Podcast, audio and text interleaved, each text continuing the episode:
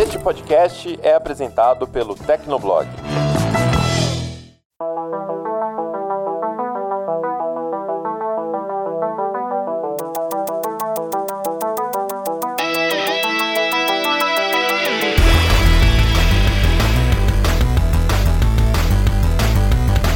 Fala galera, tá começando mais um Hit Kill, o podcast de games do Tecnoblog. Eu sou a Vivi Werneck e hoje vai ser um Hit Kill intimista, porque eu estou aqui apenas com quem? Com o Ricardo Ciosa. Tudo bom, Ricardo? Olá, Vivi, galera que tá ouvindo o Hit Kill, tudo bem com vocês? Hoje a gente vai falar de uma coisa que eu gosto bastante e como somos só eu e a Vivi, vai ser uma conversa bem bacaninha, hein? Super na paz, gente, porque a gente aqui é trabalhado na paz. Imagina, não tá o Ari aqui pra fazer kizumba hoje. Mas antes da gente começar esse programa, eu gostaria de agradecer a você que está escutando, curtindo, comentando, compartilhando o Hit Kill. Muito obrigada. E se você ainda não assinou o programa, é só caçar a gente no seu app de podcast preferido e, pô, dá uma moral lá e assina o Hit Kill. E se você também tem sugestões para os próximos programas, outros comentários, é só mandar pra gente em hitkill.tecnoblog.net, comentar no post que vai ficar lá no Tecnoblog ou caçar a gente nas redes sociais, isso vocês já sabem. E sem mais delongas, vamos lá pro programa. Pi, pi, pi, pi, pi, pi, pi.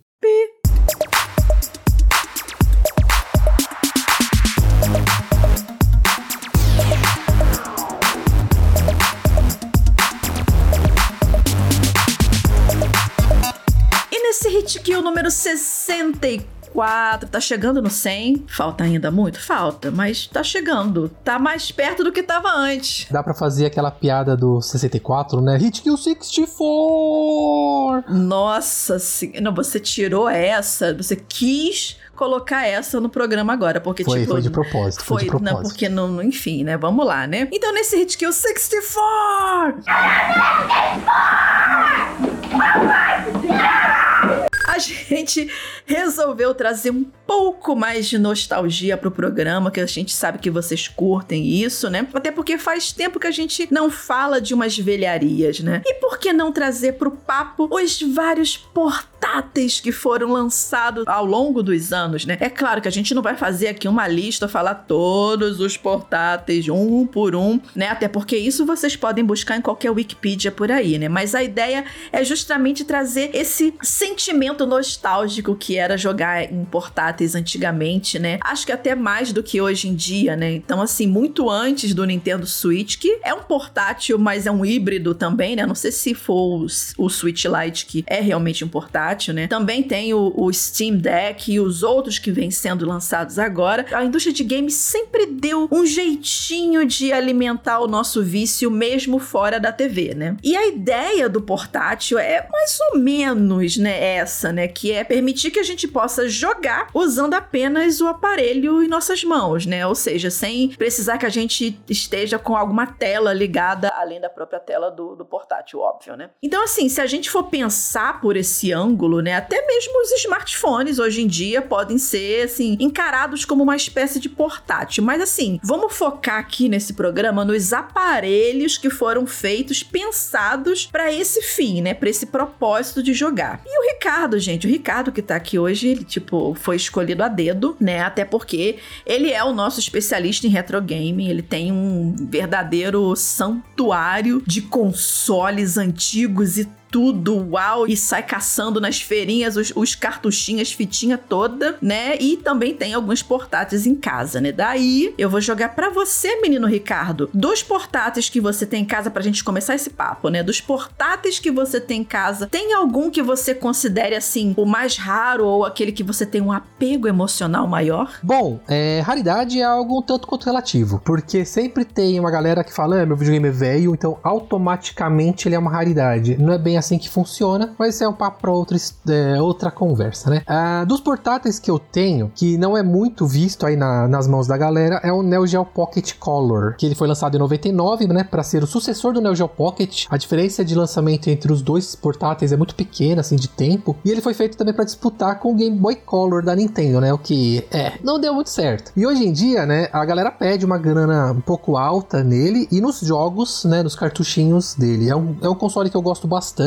porque eu, eu sou muito fã, né? Eu sou muito rato de fliperama na época do colégio, eu ia muito no fliperama. Jogava muitos jogos da, do, da SNK, né? The King of Fighters, Fatal Fury, World Heroes, que eu gosto demais. E no Neo Geo Pocket tem basicamente a versão de todos esses jogos mais pequenininha, né? Bem, bem chibi, né? Que é aqueles personagens cabeçudinhos japoneses, assim. É chibi ou chubby que falam? É chibi. Chubby seria gordinho, daí chibi é o cabeçudinho. Ah, é verdade. E assim, eu acho uma delícia de jogar. O, o direcional analógico, né? Que por incrível que pareça ele tem um direcionalzinho analógico, é super gostoso de usar. Então esse daí, provavelmente, em relação a preço, a, a facilidade de achar, é um dos mais raros que eu tenho. Já um portátil que eu gosto bastante, tipo, que eu posso considerar o meu favorito, tirando o Nintendo Switch, que, né, a gente já falou que é um híbrido, é o Game Boy Color, porque não tem como. Uhum. Não tem como. O Game Boy Color. Ah, era meu sonho de consumo esse negócio, nossa senhora. Nossa, maravilhoso. E assim, ele tem essa pegada de pick up and play, sabe? Que você não precisa pegar o jogo e ficar, putz, eu vou passar 50 horas esse jogo para terminar. Não. O Game Boy Color, é, você pega lá, joga 15 minutos, meia horinha e GG, passa pro próximo. Cara, dava aquela sensação de minigame antigo. Sim. Lembra aquele minigame que vendia de dois mil jogos em um, que era... Sim, que era basicamente variações de Tetris. Sim, sim, que vendia no camelô aquilo, cara. Era um, um negócio com... Ah, gente, as crianças de hoje em dia não vão saber o que que é, mas assim, era um, era um minigame comprido, né, com uma telinha comprida também, que é como o Ricardo falou, era um Tetris modificado. E assim, não é que tinham dois mil jogos em um, mas eram variações assim, às vezes, sei lá, trocava um pixel de lugar, ou era um jogo de corrida. Eu gostava do jogo de corrida, que eles inventaram um jogo de corrida juntando um monte de bloquinho. E era tipo o Fórmula 1, né? Um carrinho de Fórmula 1. Sim, era horrível, mas gente, você se divertia por horas aquilo porque quase não consumia pilha. Então você ficava horas e horas e horas naquilo. O problema é que aquilo dava mais defeito do que outra coisa, né? Começava a queimar, a queimar os pixels da tela, se caísse no chão, abria que nem um leque. Mas, mas era nesse estilo aí que você falou, né? Pick and play. Então, tipo, você pegava o negócio ali, jogava e, e, e acabou. Mas assim, você falou da questão que um é mais caro, aquela outra assim, né? E você, como colecionador, é, eu não sei se você vai responder isso em algum outro lugar, mas como é que você vê mais ou menos para quem quiser comprar um portátil antigo hoje em dia? É o mais antigo, né? Por exemplo, ah um, um, Nintendo DS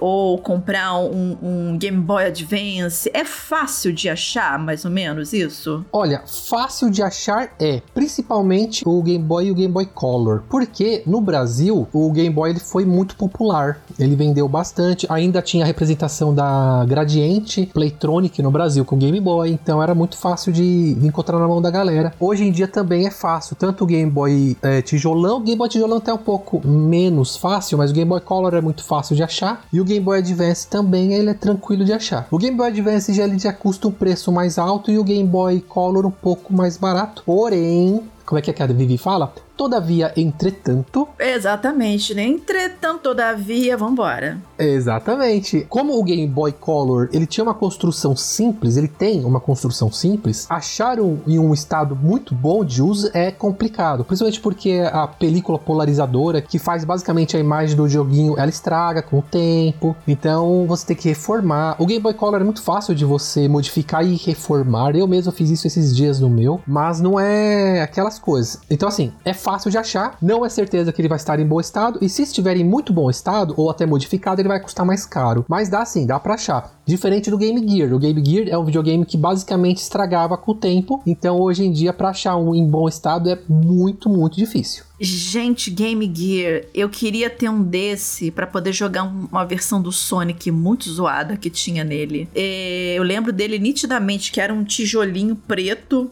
com uma micro telinha, né? Só que na época eu comprei o Master System Super Compact, aquela bomba ah, de que videogame. legal, você teve um Super Compact, cara, que sensacional.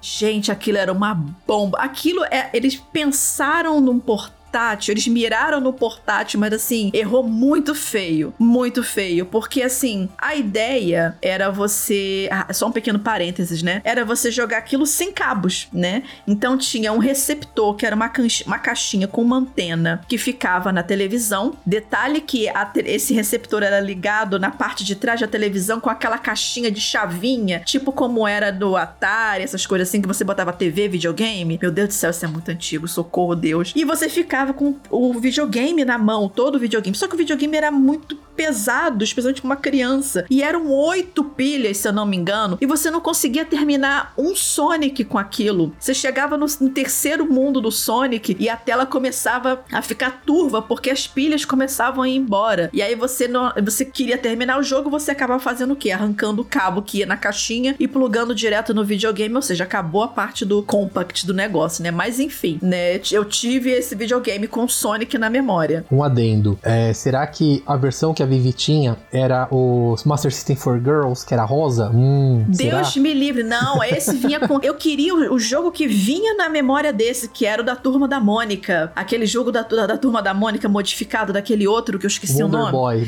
Isso. Wonder Boy. Eu queria esse jogo, mas veio o Sonic 1 na memória, que é maneiro também. É legal pra caramba. Só que, tipo, não dava para terminar na pilha, entendeu? Claro. É o caso sério. mas assim, eu, eu contei essa história porque quando eu fui escolher meu presente de aniversário na época, eu estava mirando no Game Gear. Só que não tinha o Game Gear. Aí tinha esse. Aí meu pai, ah, é parecido! E, aí, e aí eu levei esse pra casa e não o Game Gear, né? Mas assim, eu assim, particularmente, eu, eu nunca tive muitos portáteis, né? Já joguei em quem tinha, sempre, sempre tinha alguém no colégio que levava para poder ficar se exibindo. Ui, o riquinho que tem Game Boy Advance! Que ficava ele jogando e todo mundo rodeando ele no recreio, mas ele deix... o moleque não deixava ninguém botar a mão direita. Era... Sempre tinha um desses. Eu quase era um desses, mas eu deixava Miserável. a galera jogar. Mas eu deixava. Tanto é que eu emprestava, eu tinha mania de prestar meu Game Boy pros amigos, assim, no fim de semana. Eu chegava em casa e minha mãe, cadê o videogame? Eu, ah, eu deixei com o Minoro, que era amigo meu. Ah, deixei com o Marcel. Tipo, deixava com os meninos lá e, tipo, E assim quebrava, né? E assim que quebrava, voltava tudo zoado. Meu Deus do céu. Mas enfim, é, eu não julgo essas crianças que faziam isso nessa época, não, porque se eu tivesse, eu faria o mesmo, né? Porque é só assim que as coisas duram, né? Mas enfim, eu nunca tive muito portátil na minha vida, né? Não tinha muita grana para isso, não nasci herdeira, que nem o Ricardo, que sempre teve todos os consoles, né? Que tinha tudo. É, menos, menos. né?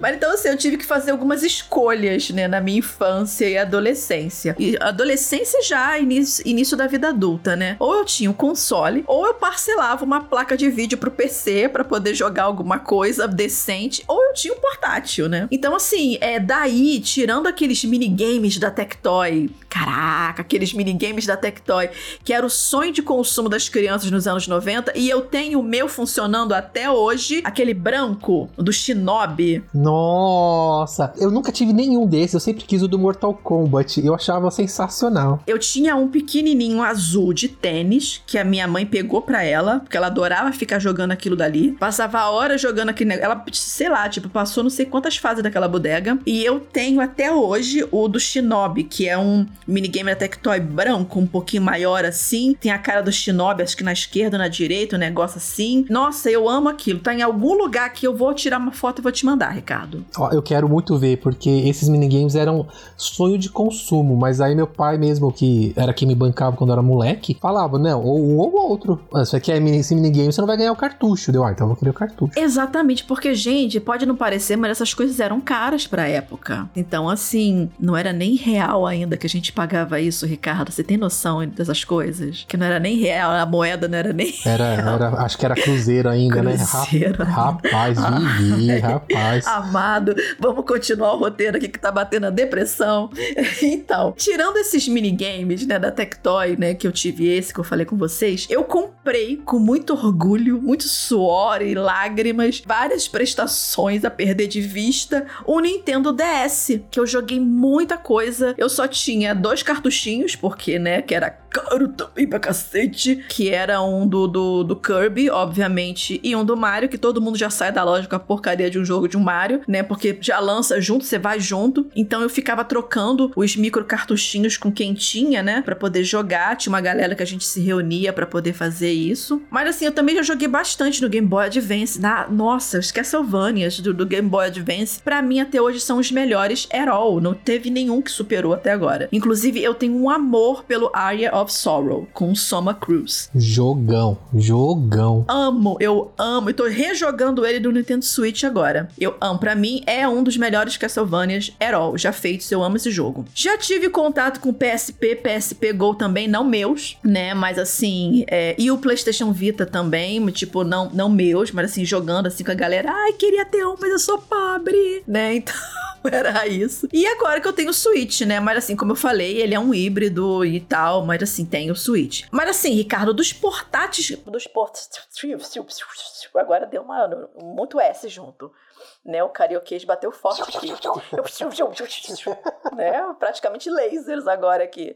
Né? Então, assim, dos portáteis que você tem, Ricardo, tem algum que você, assim, comprou na época que ele era popular ou só você só foi comprando e colecionando bem depois, quando você já podia comprar as coisas por conta própria? Porque tem muito disso, né? Hoje também, né? Muitas das coisas que a gente queria na infância e adolescência, a gente só consegue comprar hoje em dia, né? E vem sempre aquele papo. Nossa, mas você você já tá aí adulto, mais de 30, não sei o que, blá blá blá, comprando esse monte de joguinho.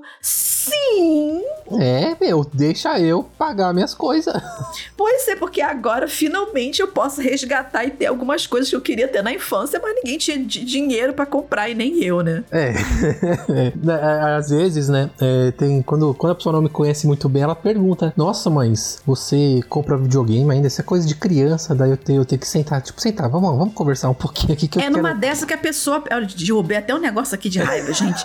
É numa dessa que a pessoa perde os dentes, entendeu? Que negócio de criança, a gente já viu criança comprando videogame. Quem compra é até adulto. Parece. É, oxe. Então, vamos lá. Uh, eu tive muita sorte nesse quesito, porque é, na década de 90, meu pai, né, é japonês, assim, então ele trabalhava muito e conseguia comprar as coisas pra gente, né? E pra mim e pros meus dois irmãos. A diferença é que, assim, eu não ganhava presente, jogo todo mês, nada disso, né? Era tipo, no aniversário e no fim de ano. Então eu ganhava sempre alguma coisa aí. E meus irmãos, eles, tipo, eles eram mais de rua, então eles gostavam de bicicleta, né? É, coisas de esporte e eu gostava de videogame. Então eu tive bastante sorte nesse quesito, porque eu consegui pegar a maioria dos, desses sistemas na época do lançamento. Uhum. O Game Boy Color é um deles, que comprei junto com o Pokémon Blue. Um dos melhores Pokémon, né? Esse Bluezinho, adorava esse Blue. Eu jogava o Blue, era o Blue. Não, eu jogava o Blue mesmo, que, que ele realmente era Blue, né? Todo o jogo era azul. Era lindo demais. E infelizmente esse cartuchinho aí se foi, né? Eu emprestei para alguém nunca mais peguei de volta. Isso já, tipo, na adolescência. Tá vendo? Seja é. egoísta. Eu diminuí, eu não empresto mais tanto assim. Né? Mas eu consegui comprar junto com o cartuchinho. Aí o GBA, o Game Boy Advance, o Nintendo DS e o 3DS também foram adquiridos no ano de lançamento. A diferença é, o Game Boy Color foi presente do meu papai. Já o Game Boy Advance, o Nintendo DS e o 3DS já foi com dinheiro de salário mesmo, né? Da, da minha carteira, porque eu já, já não... Pessoa não... deixava de comer... É, por aí. pra pagar a prestação do, do 3DS. Fazia conta no caderninho. Ó, eu acho que dá pra pegar mês que vem. Aí, o pior é que eu ainda faço isso hoje em dia, né? Mas ao invés de pensar em comida, eu penso em fralda e comida. E contas, e contas, e por aí vai. É, meu bem, cartuchinho virou Pampers agora, Porra, né? Tá louco. Os portáteis de duas telas, né? É, eu consegui pegar, por exemplo, o DS, como a Vivi mesmo falou, eu peguei, eu saí da loja com o Mario, né? Saí com o Mario Kart DS.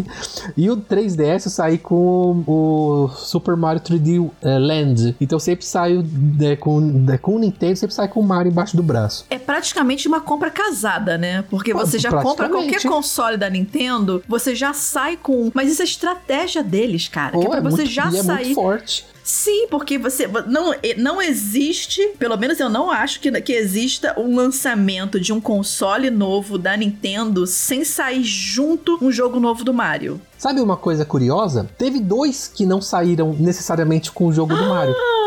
Babado. É que assim, o, game, o, o GameCube, quando ele foi lançado, ele não veio como o jogo do Mario, né? Ele veio com o Luigi's Mansion, que, se você quiser, faz parte do jogo do Mario, obviamente. E o Wii, ele veio com o Sports, ele não vinha com o jogo é do Mario. verdade! É Pois é, verdade! Vem doideira. na caixa o Wii Sport. É. Né, que de- depois a gente até faz outro programa sobre isso, porque teve um, um- todo um babado de que eles não queriam colocar o esporte na caixa. Teve um negócio assim, né? Teve, teve, teve. é, eu acho que foi a Nintendo do Japão que não queria, e a Nintendo da América, é, o Red, Phil Aimei lá, ele, ele bateu o pé, mas é mais ou menos isso. Aí acho que a gente tem que estudar melhor essa parte. Exatamente, mas continua aí. Anyway, aí quando eu me tornei colecionador e entusiasta de retro gaming, isso já foi.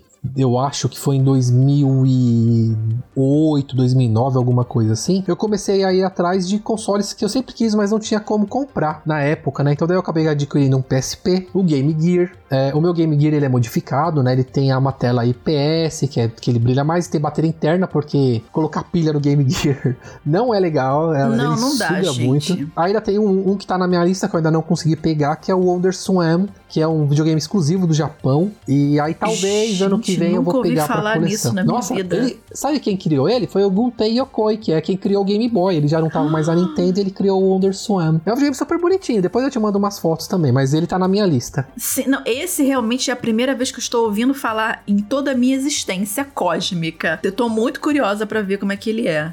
Nossa, e se, assim, ele não é muito caro, porque como ele tem, a maioria dos jogos dele são todos em japonês, a galera não é, não vai ficar comprando o Wonder Swan aqui no Brasil. E aí tem uma edição que eu quero, que vem com Final Fantasy 1, né, que é, é tipo um, um port, e o videogame ele é branquinho, tem uns símbolos do Final Fantasy, é a coisa mais linda do mundo, assim. Mas um dia, um dia, um dia eu pego. Isso é só uma curiosidade a mais desse negócio de comprar, comprar esses consoles. Você acha isso onde? É site ou, ou nessas 500 milhões de feirinhas que você vai aí no fim de semana? Depende muito. Por exemplo, se eu quero pegar um, um videogame, um portátil pra modificar, as feirinhas ajudam. Então, por exemplo, é muito fácil você achar Game Boy Color em feirinha. Só que quase sempre ele tá zoado. Tipo, a carcaça tá machucada, a tela tá ruim. Então você compra, né? Você paga baratinho, 50 reais normalmente você consegue pegar. E daí você vai na internet, você pega uma carcaça de sites e por aí vai. Você compra uma telinha é, IPS e daí você vai fazendo modificações em casa, não precisa nem saber soldar. Isso daí é tipo chave de fenda e vai, sabe? Daí dá pra você deixar bonitinho. Ah, que maneiro, porque tem muita gente que às vezes imprime 3D também, né? A, a, a carcaça, né? Sim. Alguma coisa assim, né? E Já facilita, né? Já dá até pra customizar. Teve uma edição do Game Boy no Japão, do Game Boy Color, que tinha o Gengar, né, do Pokémon assim no,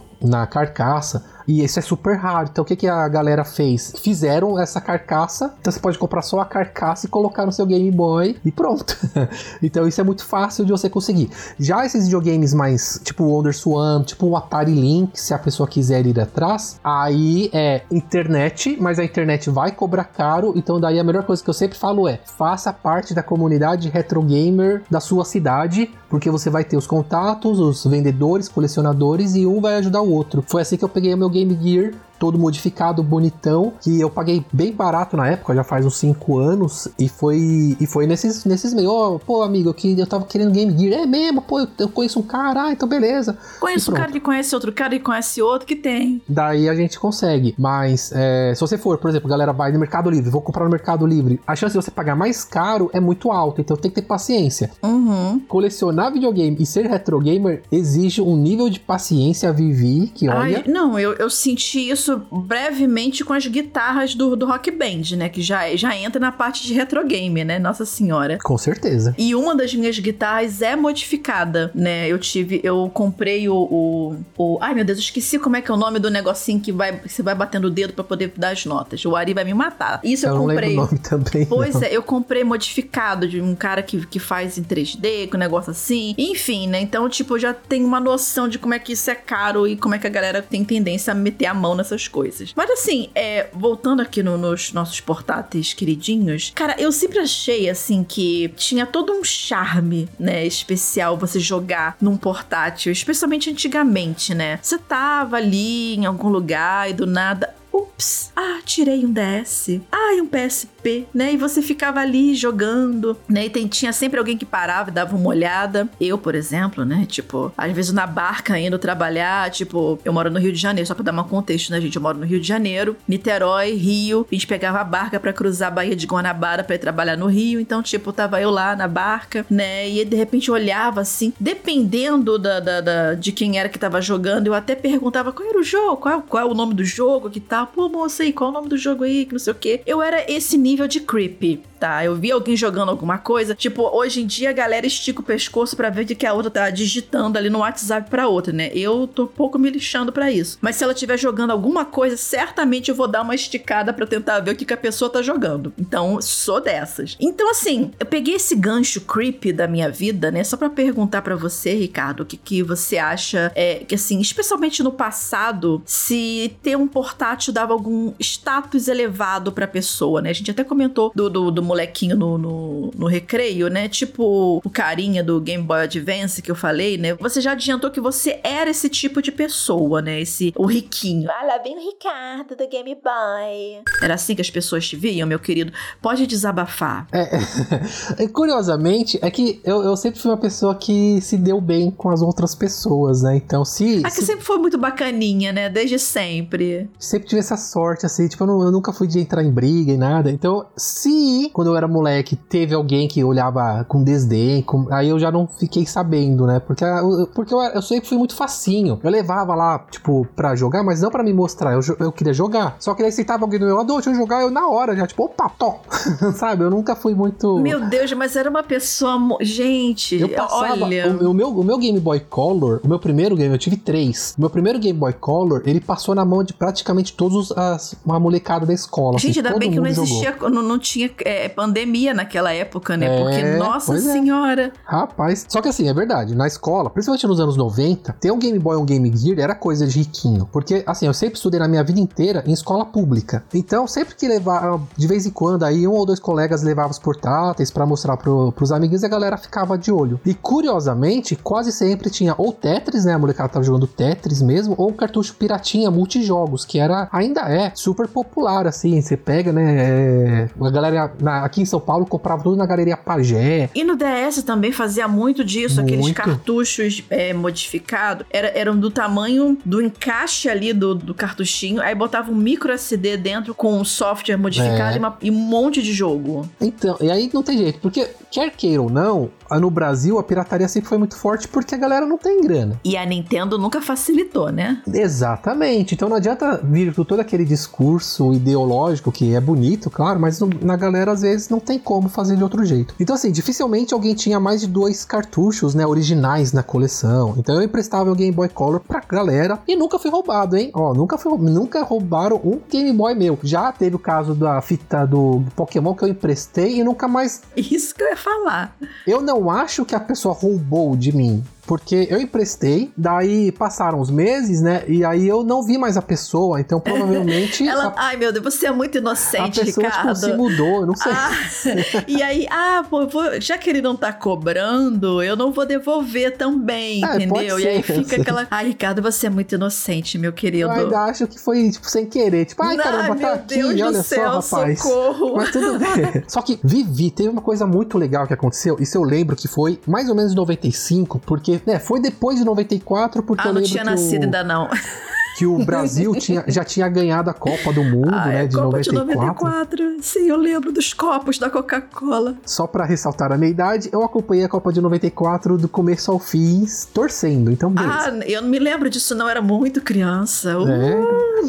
Aí teve uma menina, eu não, eu não lembro bem o nome dela. Eu lembro que ela tinha uns cabelos pretos bem longos, assim. E ela tirou da mochila dela um Atari Lynx. Atari Lynx aqui no Brasil quase ninguém teve. Que é basicamente o portátil da Atari, o primeiro portátil colorido, com tela colorida. Portátil da Atari? Portátil da Atari. Foi, assim, ele, ele basicamente trazia alguns jogos de arcade, só que, tipo, obviamente, pequenininho, né? É, no, em portado pro console. Tela colorida, ele tinha como você deixá-lo de pé, de pé para jogar, tipo, jogo de navinha em modo tate. Então é, é uma doideira. Tipo, eu joguei muito legal. Feinho, tipo, se você pensar hoje em dia, assim, pesadinho. Não tenho na coleção, gostaria de ter. Só que eu não esqueço, assim, tinha um palco que tinha as apresentações da escola e por aí vai, né? Todo de concreto, e a menina sentou lá no fundo do palco, assim, com umas duas amiguinhas e tirou o Atari Lynx, assim, da bolsa, e as três ficaram jogando lá. E eu de longe, eu tava muito longe da menina, assim, como se fosse radar. Eu, pum, parei o olho, assim, eu fiquei, que que é aquilo, cara? Eu atravessei a, todo o caminho Gente, até lá. olha o Stalker. Meu Deus, o que que é creep. isso? Daí ela falou, ah, é um Atari. E daí na hora que ela falou um Atari, eu pensei, como assim Atari? É aquele, o 2600, assim? Daí ela me explicou que era o Atari, ela nem falou Lynx. Eu tenho certeza que ela falou Lynx, mas eu não tenho certeza. É, não Gente, tenho olha como é, que, 100% oh, como é que ficou marcado na criança, né? marcado. Ele lembra de detalhes. Eu, inclusive, você deve estar vendo a imagem da cena Eu na sua tô, cabeça cara. agora, né? E é incrível, porque assim, depois. Só que assim, isso foi em 95, daí depois de um tempo eu esqueci. E aí depois que eu comecei a participar muito de comunidade retro gamer, que os amigos assim falam muito do Atari Lynx, assim, eu falei, putz, é verdade o Atari Lynx. Só que até hoje eu não tenho, não. Não, não peguei, não peguei. Gente, olha, menina de cabelo comprido, né? Eu me desculpa pelo Ricardo, tá? Eu não sei se você tá ouvindo esse programa. Muito provavelmente não, mas se um dia você escutar, desculpa. O Ricardo, ele é creepy assim,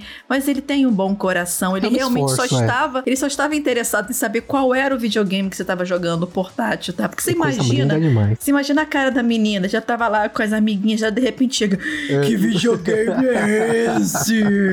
Pois é, pois A é. menina, ai, é um Lynx, pelo amor de Deus. Pegue tudo, só não me machuque.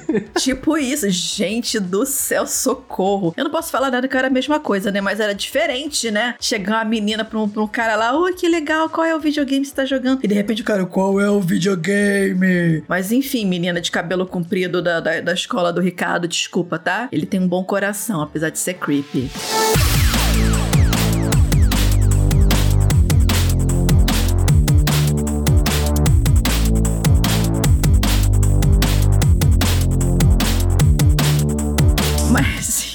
Né? Mesmo com a mobilidade, né, de um portátil, né? Especialmente os mais antigos, assim, que é o que a gente tá se referindo mais nesse programa, eles tinham lá suas limitações técnicas, né? Até por conta das limitações tecnológicas da época. Mas ainda assim, cara, a galera dava, né? Dava um jeito de, de jogar em conjunto, né? Mesmo que seja um do ladinho do outro ali, mas dava um jeito de jogar em conjunto. É, você, Ricardo, assim, você tem algum exemplo legal de algum campeonato que você participou com algum portátil ou algum perrengue que você teve que se virar pra resolver pra tentar jogar online num portátil, especialmente desses mais antigos, né? Eu digo isso porque assim, há relatos hoje em dia, né? Há histórias até hoje de, de pokémons perdidos no espaço-tempo, né? Naquela tentativa, muitas das vezes frustrada de trocar os bichinhos com os amigos no, no, no Game Boy, um negócio assim. Você passou por algo parecido? É, o, eu lembro que quando a Nintendo introduziu o Nintendo DS com funcionalidades pela, pela Nintendo Wi-Fi Connection, é, teve vários casos aí de trocas de Pokémon. Eu acho que foi no Que Diamond perdidos Pearl. até hoje, que coitada. sumiu, assim, tipo, a galera deve estar esperando até hoje chegar o Pokémon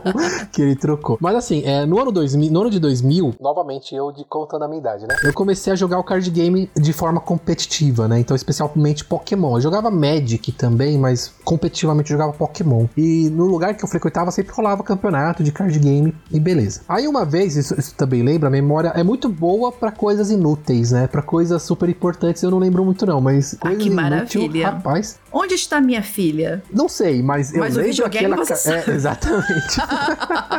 Aí uma vez, um domingo, né? Eu acho que era domingo. A loja que eu frequentava decidiu fazer o torneio de Pokémon Red, Blue e Yellow no Game Boy Color. Só que usava cabo Link, não era online nem nada, né? E assim, e eu sempre andava com o, Poké- o meu, meu Game Boy na mochila. E daí eu tinha um time que eu lembro que tinha Blastoise, Venusauro, Mr. Mime e não, não lembro quais outros, assim. E aí deu muita briga nesse dia. Vivi e amiguinhos do Hit Kill. Porque assim, era o tempo tempo todo rolando. Eu não é, imagino você descendo o braço em ninguém, Não, gente. não, não, não. Eu não. Eu não participava das brigas, né? Eu.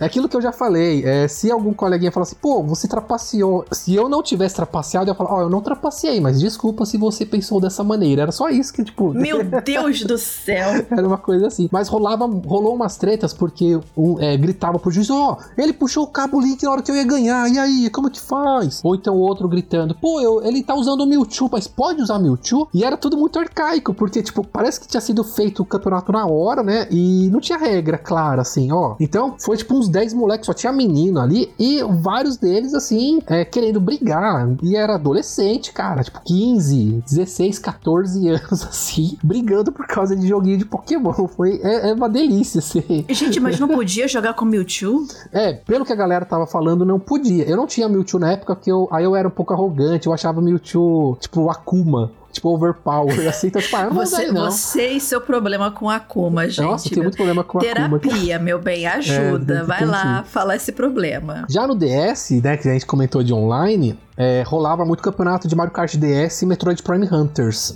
É, por causa da, da Nintendo World, da comunidade, dos fóruns. Na internet não tinha, obviamente, é, Facebook, mas eu lembro que a gente fazia campeonato, não sei se era Orkut ou diretamente nos fóruns, assim. Daí tinha campeonato. Orkut, meu Deus. Nossa, Orkut.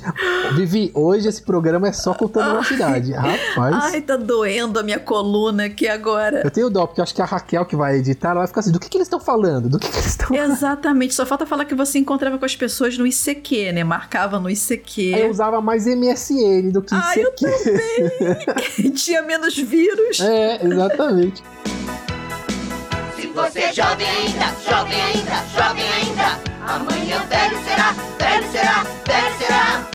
Mas assim, os campeonatos. é, e o pior é que os campeonatos de Mario Kart DS online, Metroid Prime Hunters, usavam, obviamente, a conexão online da Nintendo, que não era das melhores, ainda não é, né, Nintendo? Vamos resolver isso? Mas já foi muito pior. Não, foi muito pior. E era sempre um perrengue terminar os campeonatos. Não era só você participar, era chegar ao fim, porque dava sempre essas coisas de, ó, desconectou aqui, bem na hora que eu ia ganhar, ou que eu ia perder, e pipipi, popopó. Então era, era uma doideira, assim. Hoje em dia já não tem isso, felizmente, e tem formas de você jogar online no Game Boy Color, mas não no console, né? Usando emulador, aí dá pra você fazer umas brincadeirinhas online também. Hum, mas agora, esse programa tá muito pacífico, né? Então vamos levantar uma polêmica agora, assim. Tipo, tem um carro passando primeiro. Ô, inferno. Tava demorando. Passa logo, seu puto. Agora eu vou levantar uma polêmica, né, gente? Porque esse programa tá muito, tá muito pacífico, gente. Tá muito pacífico. Eu tô me sentindo. Minha alma tá até leve hoje, né? Então, assim. Ricardo, quais os portáteis assim que você acha que foram uma bomba, que foi o lançamento assim foi uma bomba, e quais você acha que poderiam receber uma versão atualizada hoje em dia? Olha só, uma espécie de remake. Por quê? Porque a gente vê que de vez em quando aparecem uns projetos em Kickstarters da vida, Indiegogo, de uma galera tentando criar um portátil novo, alguma coisa assim, novo entre aspas, né? Geralmente baseado em alguma coisa da Nintendo, mas assim, qual portátil que você acha que foi uma bomba e qual que você acha que merecia uma repaginada para os dias de hoje? Ah, isso é legal. É bem legal, porque assim, não é que necessariamente foram bomba, né? Mas eles não deram certo. É, é que bomba, eu, eu entendo o seu ponto, que tipo, putz, zoado. Zoado mesmo pra mim é o Virtual Boy, mas ele é portátil, ele é, então não, não conta. Cara, esse Virtual Boy, meu Deus do céu, a pessoa que fez isso, se tá viva ainda, deve ficar com a orelha quente até hoje. É, tadinho. É. mas assim, especialmente por causa da concorrência, que era o Game Boy, era muito difícil um portátil realmente se destacar, pelo menos em vendas, né? Vou dar um exemplo. O N-Gage da Nokia, ele é um exemplo muito interessante, porque o N-Gage, né, pra quem não sabe, né, dando contexto, ele foi uma tentativa da Nokia de entrar no mercado de portáteis ao mesmo tempo que oferecia um telefone celular para os usuários. Então ele... Eu lembro disso, tinha os, os numerozinhos, tudo do lado assim. Ele era muito, assim, para um portátil, ele era legalzinho. A telinha dele não era muito grande, mas era colorida, era bonitinha, tinha alguns jogos exclusivos. Só que para celular ele era muito ruim, porque você tinha que falar de lado. É como se você fosse falar, pegar um Samsung e falar pela parte de, de botão de volume, assim, é muito estranho. Ele até tem alguns jogos bacaninhas, mas o problema é que ele queria ser telefone celular e console portátil ao mesmo tempo. Então, assim, tava muito à frente do seu tempo. Aí pô, flopou muito feio. E até tem, como eu disse, alguns jogos bem bacaninhas. Tem um Sonic, tem um Rayman. Então, assim, ele é legalzinho. Hoje em dia é super caro, né? Porque. é, ainda mais que você acha que nem consegue usá-lo como telefone. Então, ele é só como, como console. Então, ele não deu certo. Outro console que não tinha, não tinha nem um pouco o que era necessário pra se dar bem, é- era o Cougar Boy. Que basicamente era uma cópia do Game Boy. Só que ele não tinha um killer app, né? Ele não tinha um jogo. Porque na época, Tetris era exclusivo da Nintendo. Então não tinha como o Cougar Boy jogar um Tetris lá. Então, é, se você procurar na internet, ele é caro do Game Boy, preto e branco também, né? Não, não preto e branco, né? Monocromático, mas não tinha como dar certo, não. É, o Cougar Boy é um exemplo que eu acho que era bomba, né? Não, É uma bomba, meu É uma querido. bomba, é uma porque- bomba. porque foi tudo errado, né? Quis ser uma coisa que não era, quis concorrer com algo que era muito maior que ele, então não deu certo, né? Tá. Hoje em dia é um videogame caro que normalmente você não compra ele em bom estado porque ele também tinha uma tecnologia muito ruim, então Uhum. a tela mesmo era estragada. Eu não tenho, não tenho interesse de ter na coleção não, Pra ver como é uma bomba.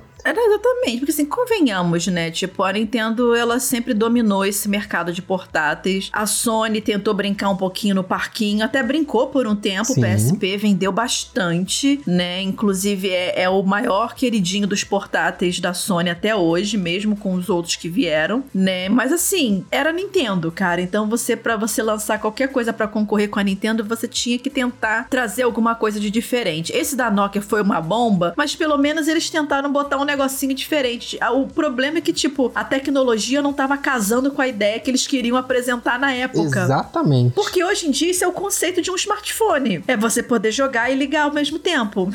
é o conceito, tipo, muito rudimentar na época, mas era o conceito. Agora esse do Cougar Boy aí, que é só a cópia do cópia, e tipo, aí realmente bomba. Não, não tinha como. Já pensando em portátil que poderia ter um remake, eu gostaria muito, muito de ver um ressurgimento do Game Gear, que a gente já comentou aqui, né? Um console da SEGA. Ai, meu Deus, sim, pra eu poder comprar finalmente. Porque assim, ele, ele é lindo. No Japão, é, é muito legal porque ele tem várias edições. Ele tem uma edição da Hello Kitty, o da Coca-Cola, que é ah, não, super Hello Kitty eu não quero caro. não, gente. É, o da Coca-Cola é lindo, Vivi. É vermelhão, assim, tem os símbolos da Coca-Cola, é bonito. Tem um amarelo, que eu não lembro de qual edição que é, mas ele é muito bonito também. Mas assim, a tecnologia do Game Gear ele também estava muito à frente do seu tempo, com tela colorida, né? Então ele, ele consumia muita pilha. Então seria muito bacaninha ver um Game Gear novo da SEGA. E eu falo novo, novo, né? Não que nem o Mini que ela lançou há uns dois anos atrás, não. Tô falando novo, novo, totalmente reformulado, com alguns jogos exclusivos. Seria bem legal. Mas assim, obviamente não vai acontecer, porque a SEGA não faz hardware há muitos anos e não vai fazer, não faz sentido pra ela. Mas eu gostaria muito de ver o Game Gear repaginadão, assim, seria bem legal. Ai, sim. Mas agora, assim, vamos, vamos tentar projetar o futuro aqui. Projetar pro futuro. Você acha que, assim, ainda tem espaço pro mercado de portáteis hoje em dia, com toda a facilidade que a gente tem de, por exemplo, pegar um celular e jogar, né? Você acha que ainda tem espaço pra se lançar um portátil portátil, sem ser um híbrido? Olha, sem dúvida alguma, tem sim. A Nintendo, ela,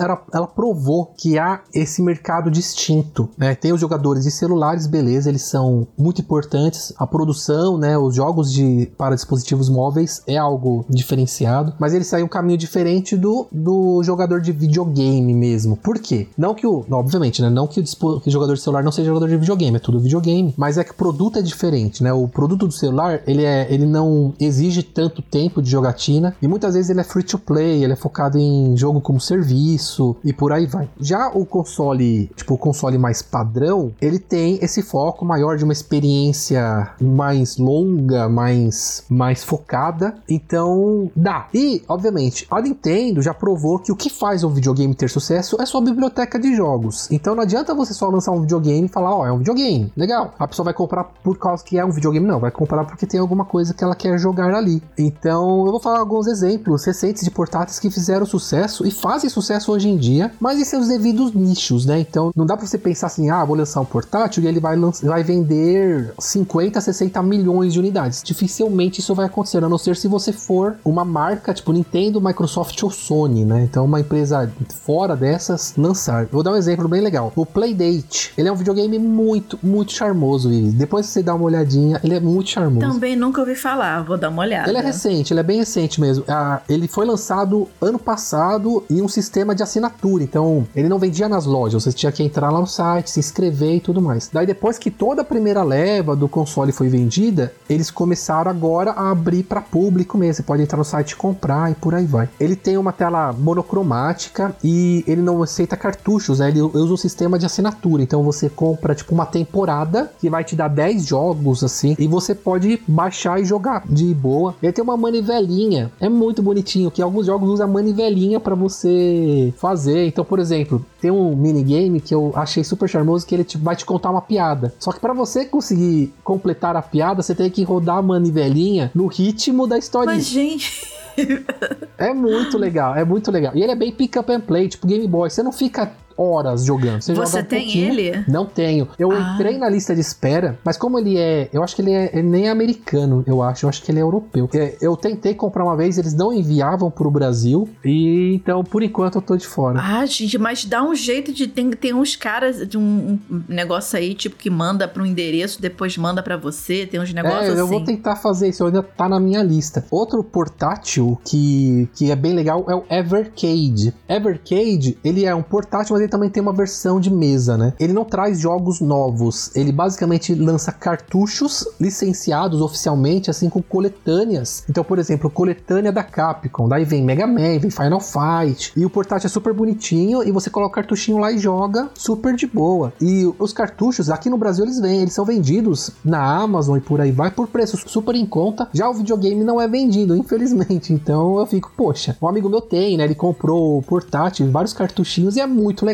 É muito legal. É feito para retro gamer, obviamente, porque você não vai jogar o Resident Evil 4 Remake ali, mas é legal porque você tem os cartuchinhos. Então você vê, se você prestar atenção, nós temos o Playdate, que ele é feito para um público específico, quem quer esse pick up and play, e o Evercade, que é feito para o público entusiasta. Eles não vão vender, como eu disse, milhões de unidades, mas eles vão, eles têm um modelo de negócio que dá lucro, por quê? Porque eles têm lá, ó, a gente vai lançar uma quantidade X para um público X e aí dá certo. Então, são esses modelos de negócio, eles fazem o videogame portátil se manter vivo e eu acho super, super, super legal. Gente, eu amei isso. Eu não conhecia esses. Deixa só esse carro passar, maldito.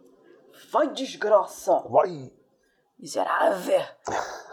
Assim, eu super curti. Eu não conhecia esses, esses últimos exemplos que você deu, né? Eu sei que a galera tá fazendo, especialmente os mais entusiastas, é, do pessoal da comunidade e tal, outros portáteis, né? Como eu te falei, de vez em quando, se você caçar num Kickstarter da vida ou um Indiegogo, qualquer site de crowdfunding, geralmente tem algum projetinho nesse, nesse sentido que eu acho super interessante. Alguns você olha e você já sabe que não vai vingar, outros você olha e fala: caraca, que legal. Dá até vontade de você botar uma graninha ali, mas depois você vê que não entrega pro Brasil, né? É um caso sério, né? É muito difícil ser colecionador de fã no Brasil, né? Falando Gente, assim. não dá, cara, não dá. Novamente, trazendo as guitarras Rock Band aqui, que foi um caos para conseguir comprar algumas, né? Mas assim, é legal saber que ainda tem espaço para os portáteis, né? Mesmo com celulares e tal, porque é como você disse, Ricardo, é, são públicos e públicos, né? São estilos de jogo diferentes. O jogo que tá sendo apresentado no celular é para um público de repente um pouco diferenciado, que de repente quer alguma coisa mais imediata, um free to play, alguma coisa assim. E de repente quem quer um portátil realmente quer uma experiência mais imersiva, mais densa, alguma coisa assim do tipo. Mas agora eu queria levar esse papo para você que tá escutando esse Hitkill 64. Você já teve algum portátil? Ou melhor, você tem portátil? Você já teve algum portátil? Qual que era? Quais seus jogos preferidos na época? E assim como a gente levantou esse, essa conversa aqui, vocês vocês ainda pensam que assim, existe espaço para os portáteis hoje em dia no mercado? Cara, compartilha com a gente o que, que você tá pensando em hitkill@tecnoblog.net. Comenta lá no post que vai ficar no Tecnoblog também. Ou se não, caça a gente nas redes sociais e vamos continuar esse papo porque nossa senhora, nostalgia bateu forte aqui. Vamos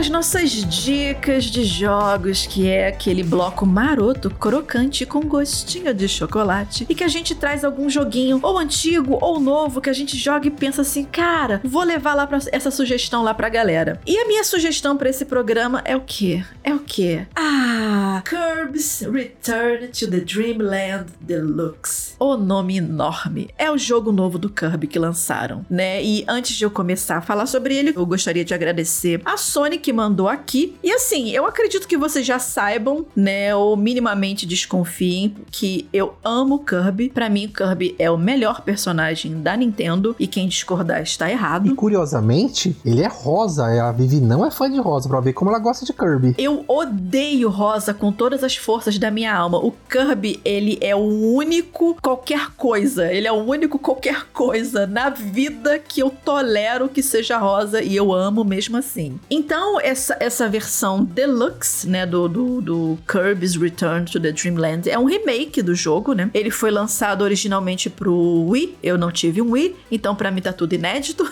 né? Inclusive, né, uma, uma coisa interessante, né? O jogo ele foi recriado, assim, quase que totalmente do zero, se não foi, pra ele poder se adaptar ao Nintendo Switch e com alguns recursos extras, né, inéditos que não havia na versão original também. E assim, no jogo, novamente, né, a bolotinha rosa psicopata, né, tá ali ajudando mais um novo personagem. Você precisa passar por várias fases, ambientadas em mundos diferentes. A fase do gelo é sempre a pior de todas, que você fica escorregando naquele chão maldito. Mas assim, isso é o de sempre. O que brilha pra mim no Kirby's Return to the Dreamland Deluxe, nome enorme novamente, é o gameplay que tá muito gostosinho de jogar, né? Tem uns especiais agora de umas armas também, outras dimensões que você entra. Tem uns minigames no mundo à parte, né? Que você vai lá no Mago, Magolândia, Magoland lá da vida pra você brincar também com, com uns minigames, né? E um outro ponto bem divertido do jogo é que você pode jogar a aventura com até quatro jogadores, né? E ainda tem o conteúdo endgame, né?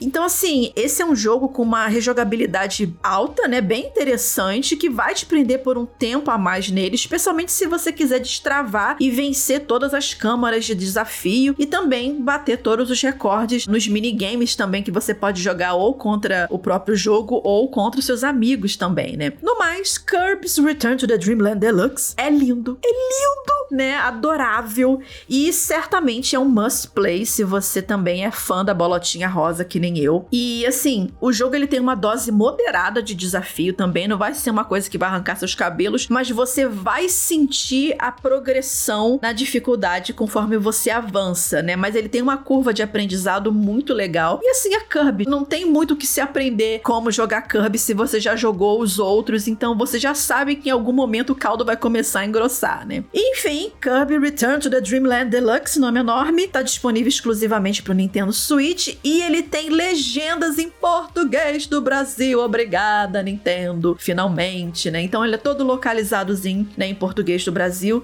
né? Então você consegue ler finalmente os diálogos lá sem dificuldade para quem tem alguma dificuldade com o inglês. E essa é a minha dica de jogo para esse programa. Vai, Ricardo. Ah, eu gosto muito de Kirby, é, mas eu não jogo em grandes doses assim. Aquela boca, garoto. Porque, poxa, cansa um Tipo, pouco. Tá vendo?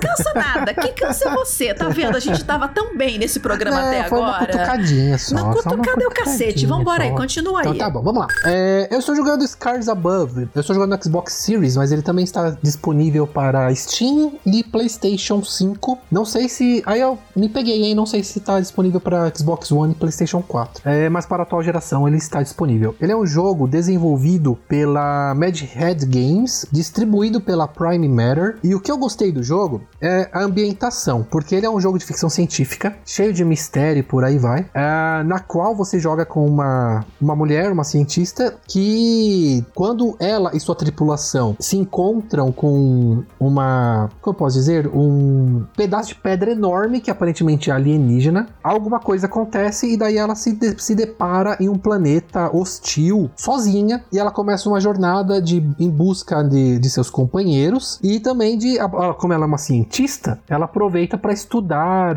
o ambiente, né, os, os monstros e por aí vai. Ele funciona com sistema de tiro, de elementos, né, então eletricidade, água, fogo, e ele exige muito que o jogador aprenda a enfrentar os inimigos porque não apenas não adianta apenas atirar de qualquer jeito. Então a curva de aprendizado dele é bem interessante. O jogo não é perfeito, ele tem alguns, algumas falhas de texto lá, personagem não é tão interessante assim, mas para quem gosta de ficção científica e de história que você realmente não sabe o que vai acontecer, você vai deduzindo, mas até chegar um certo ponto que você é surpreendido. O jogo ele é bem, bem legal, não é super difícil nem nada e não é longo pra caramba não. Então, obviamente, né, ele não vai suprir a sua sede por Mass Effect ou Metroid, mas ele vai vai te oferecer algumas boas horas aí de jogatina. Então, a minha sugestão da vez é Scars Above. E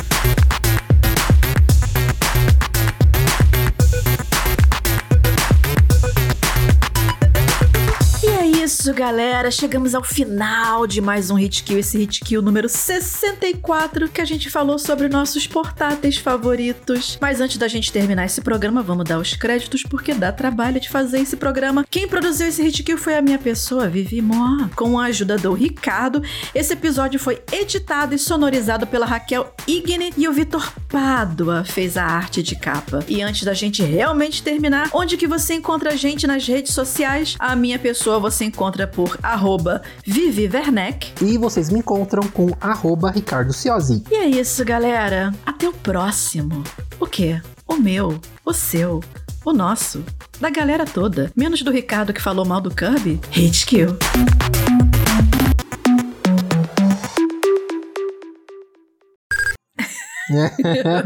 eu mereci essa, eu mereci. Mereceu, garoto. Ninguém fala mal do Kirby aqui na É minha frente, aí. não, cacete. Sacola. C... Ih, não podia falar isso, não.